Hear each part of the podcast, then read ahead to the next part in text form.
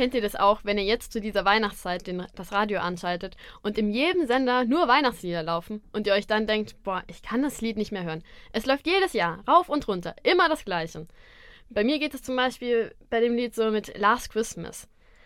Aber ein anderes Lied, was man auch häufig zur Weihnachtszeit hört, ist Halleluja von den Pentatonics. Ich liebe einfach diese Version, weil es ist a cappella. Das heißt, es spielen keine Instrumente.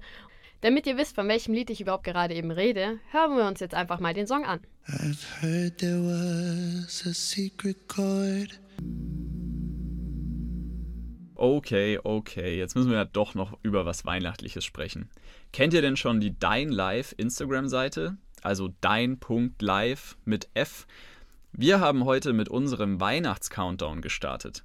Ihr könnt uns immer noch eure selbst gedrehten Clips schicken, die wir dann in unserem Instagram-Feed posten. Egal, ob ihr Plätzchen backt, zaubert oder gerne Witze erzählt. Wir freuen uns auf euren Content. Nähere Infos findet ihr auf unserem Instagram-Channel von Dein Live.